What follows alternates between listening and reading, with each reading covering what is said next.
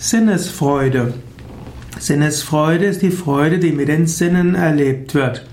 Sinnesfreude ist insbesondere auch die Freude auf erotischem Gebiet, die sinnliche Freude.